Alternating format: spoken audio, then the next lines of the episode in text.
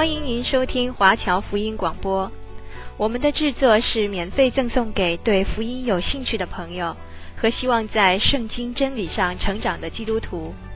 您可以透过电话、传真或电邮向我们索取。您也可以透过互联网浏览我们最新的消息和制作。我们的网址是 www.cgbconline.org。我们也欢迎您透过奉献来支持我们的事工。再次欢迎您收听华侨福音广播。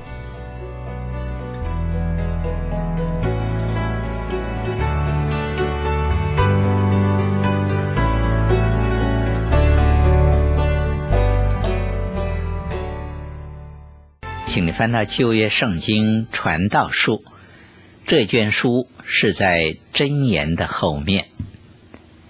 今天我们来到《传道书》第十章，这一章讲到人生许多的不公平。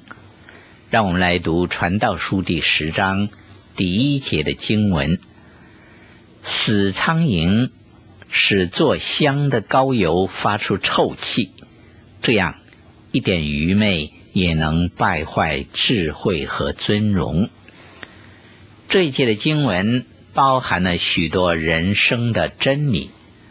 所罗门说：“一只死苍蝇可以使做香的膏油发出臭气来，这是一个事实。照样，一次的过失、一夜的鲁莽，甚至于是一句的戏言，都可能败坏人的一生，使本来大好的前途。”受到致命的打击，这是多么悲惨的事！一个有很好教养的青年，可能他的父母亲用了二十多年的时间和心血去栽培他、教导他，可是他可能在一夜之间失去理性，在道德的操守上失败了。这就影响了他的一生，这一点点的愚昧，就带来极大的伤害和影响。我们真的不可不小心呐、要谨慎我们所做的每一件事，不容许一件小的事来破坏我们一生的前途和幸福。接下去，我们读《传道书》第十章第二节的经文：智慧人的心居右，愚昧人的心居左。右手是代表能力，智慧人的心是居右的，这表示他无论做什么，他是全心全意的去做，他并不是三心两意的去做，或者是勉强的去行。可是愚昧人就不同了，愚昧人的心是居左的，他做事只是尽一半的力量就算了，这是愚昧人的特征。让我们记得，做任何事都是要全心全意的去做，才会成功的。我们服侍神，要全心全力的去服侍，做的甘心乐意。做其他的事也一样，这样的人生才会有价值。接下去我们读《传道书》第十章第三节的经文，并且愚昧人行路显出无知，对众人说他是愚昧。愚昧人不必在胸前挂一个牌子，说我就是愚昧人。事实上，他所做的已经为他说出了这个事实，甚至于有的时候他自己虽然不做任何的事，但也已经显出了自己的愚昧。有时候，在一些团体当中，如果我们留心观察，就可以看见哪些是智者，哪些是愚昧人。这是很容易看得出来的。接下去我们读《传道书》第十章第四节的经文：掌权者的心若向你发怒，不要离开你的本位，因为柔和能免大过。在日光之下生活的人，都是好名利，都是爱争权的。可是我们也要有自己的原则，不用随波逐流。接着我们读第五节跟第六节的经文。我见日光之下有一件祸患，似乎出于掌权者的错误，就是愚昧人立在高位，富足人坐在低位。这是自古以来就有的现象。坐高位的人是时常会犯错的，而且犯的错误很大，很明显，是人人都晓得、都看得见的。所罗门说。愚昧人立在高位，富足人坐在低位。接着我们读《传道书》第十章第七节的经文：我见过仆人骑马，王子像仆人在地上步行。一个努力上进、孜孜不倦的人，至终是会出人头地的。这一节圣经所讲的。就是一个反常的现象。仆人不是永远走路牵马的，他也可能有一天是骑马的。王子也不是永远高高在上的，他也有一天会走路的。我们在现实的环境中也可以看见这些不寻常的事。有些人努力奋斗，胜过贫穷。终于改变了自己的命运，达到了自己的理想。好，接下去我们读《真言书》第十章第八节的经文：挖陷坑的，自己必掉在其中；拆墙垣的，必被蛇所咬。人如果想他可以摆脱自己的罪和罪所引致的结果，这是没有可能的。特别是属神的儿女，我们更了解神做事的原则。可能神并不立刻惩治，或者是对付我们所犯的罪，但是我们可以等着瞧，神至终必定会追讨，必定会对付的。这样的事例，我们也屡见不鲜。有人以为他们可以逃避神的眼目。但其实，神把一切都记录在案，到了时候就必向我们追讨。接着，我们读第十章第九节的经文：凿开石头的必受损伤，劈开木头的必遭危险。这里作者再一次的要表达的，仍然是罪人不能够逃避自己的罪过。人种的是什么，收的也是什么。圣经已经说的十分清楚了，我们不能自欺，更不能欺神。这就是为什么主耶稣教的我们不要报复，或者说不用报复，因为神自有主张。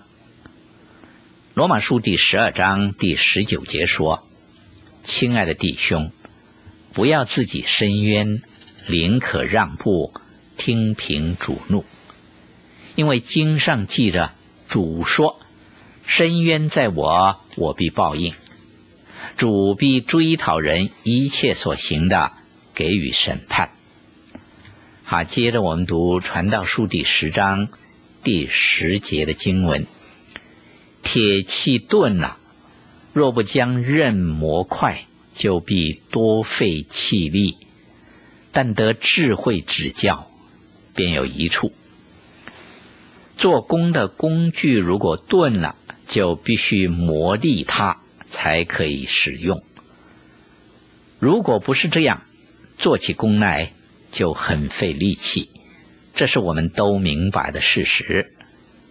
可是很可惜的，我们看见很多人都没有这样的觉醒。所谓“工欲善其事”。必先利其器，这是必须的。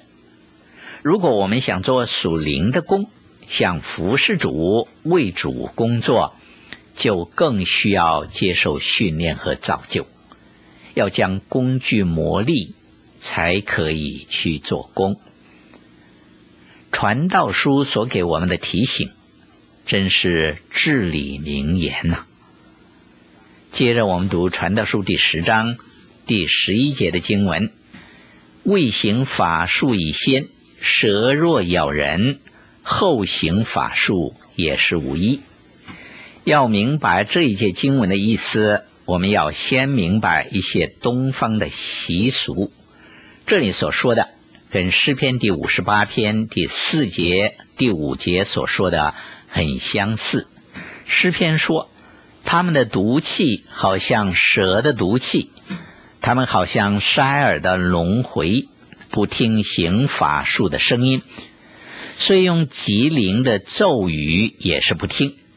耶利米先知也曾经讲过同样的话。耶利米书第八章第十七节说：“看呐，我必使毒蛇到你们中间，是不顺服法术的，必咬你们。”这是耶和华说的。东方有一些人是玩蛇的，或者是念咒语而可以控制蛇的。可是有些时候，这些咒语不灵光了，那些蛇不受控制而去咬人。而当这些毒蛇咬了人之后，被咬的人结果就是死。即使后来那蛇受到控制。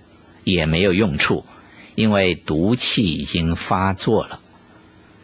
不过，传道书这里所说的蛇，并不是一条真正的蛇，乃是指一个欺骗人、出卖人的人，他就是加略人犹大，以及在大灾难期间在以色列国运行的敌基督。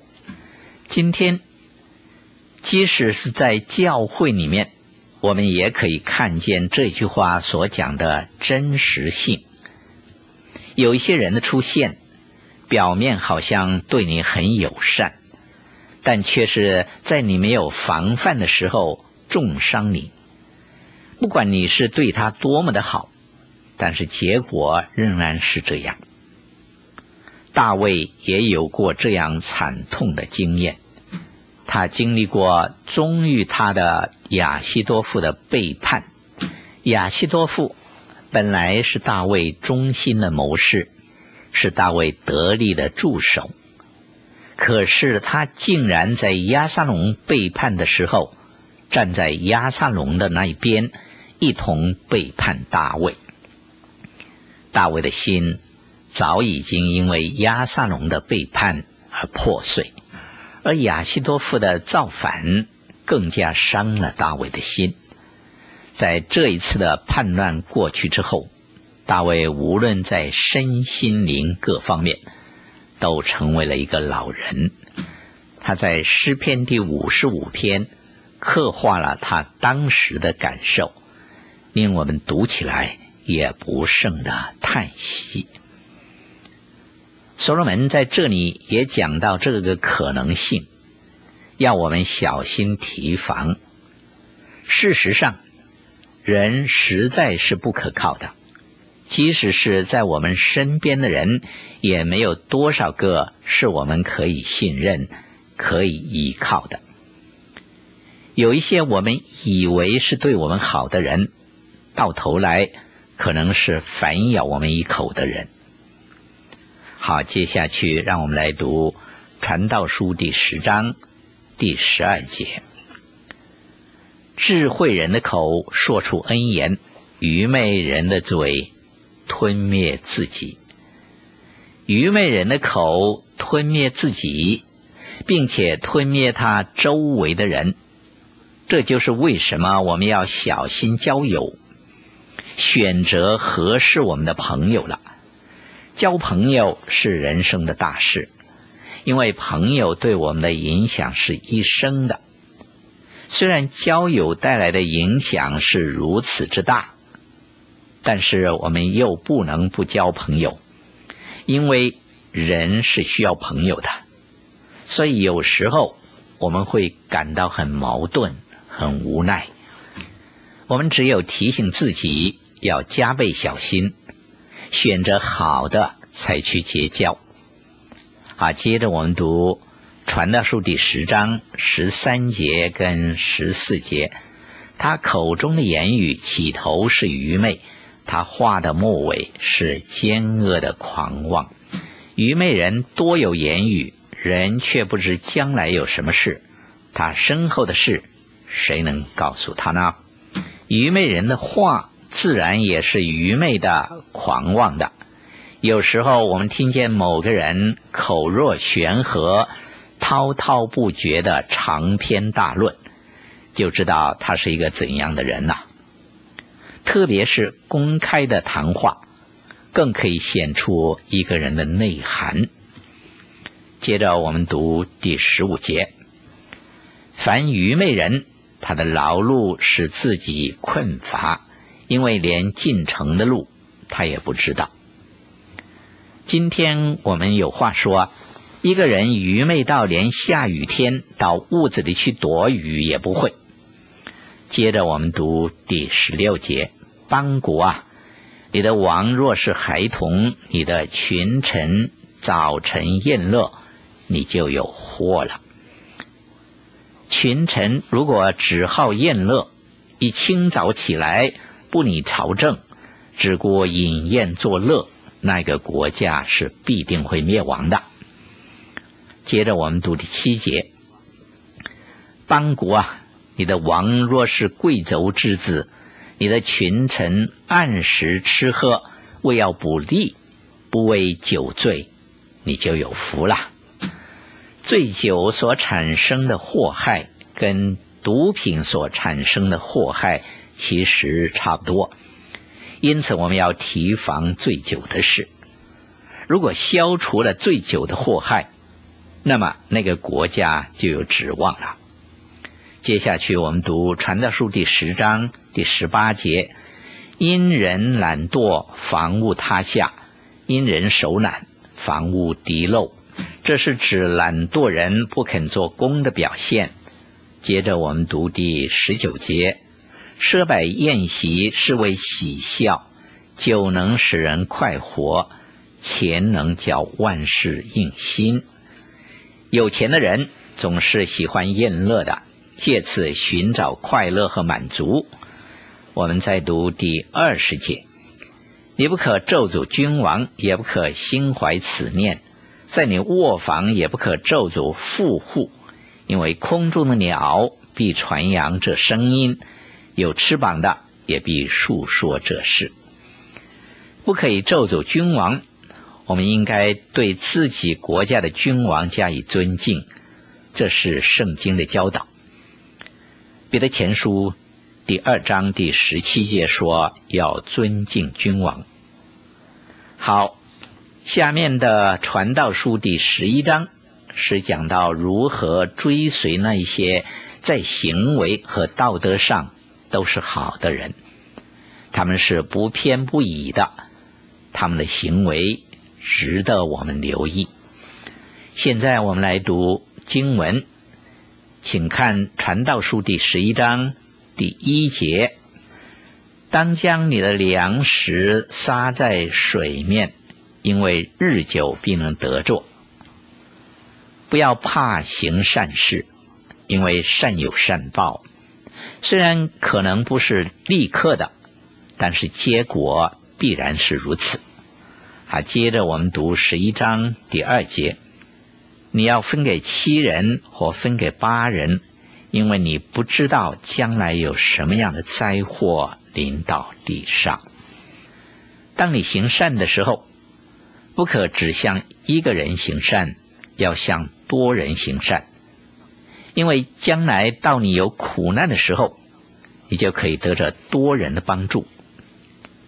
主耶稣在路加福音第十六章也讲到一个类似的比喻，说到有一个不义的管家，他知道他的主人快要把他开除了，为了希望将来没有工作做的时候可以得到别人的帮助，因此他就趁着还没有被开除之前，私自去免掉某些人的债，为自己留后路。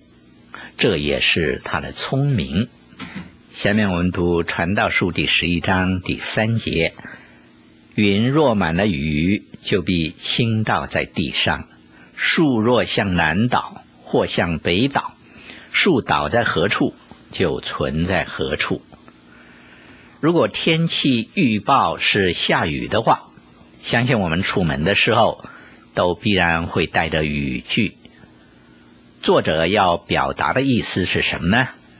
他乃是说，我们要先弄清楚自己所处的环境，然后才开始行动。